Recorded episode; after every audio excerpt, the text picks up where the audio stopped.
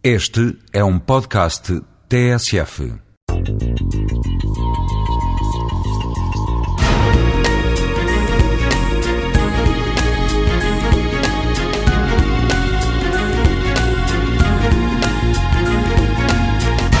Nos anos 40, nasceu em Portugal, em especial em Lisboa, o movimento matemático de cientistas portugueses que tentaram criar em Portugal o renascimento da ciência. Um dos seus grandes orientadores era Bento Jesus Caraça, bem conhecido, mas talvez o mais original, o mais criativo como matemático, tenha sido o António Aniceto Monteiro.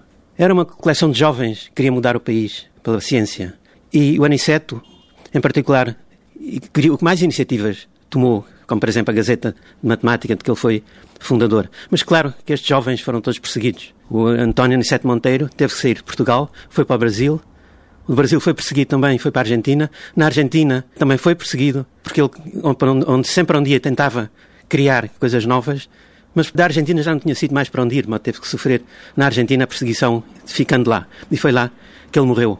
Voltou ainda a Portugal depois do 25 de Abril, mas ele, a vida dele estava organizada na Argentina, numa cidade do sul da Argentina, Bahia Blanca, onde ele morreu em 1980. Pouco antes de morrer, ele escreveu a um seu amigo Ortiz, exatamente lá de Bahia Blanca, e em, em castelhano: Assim é a vida, caro Ortiz. Uno se usa e se gasta em tarefas que não podem terminar-se. E a pesar de isso, se iniciam com entusiasmo e dedicação, porque as esperanças e certezas nunca se perdem.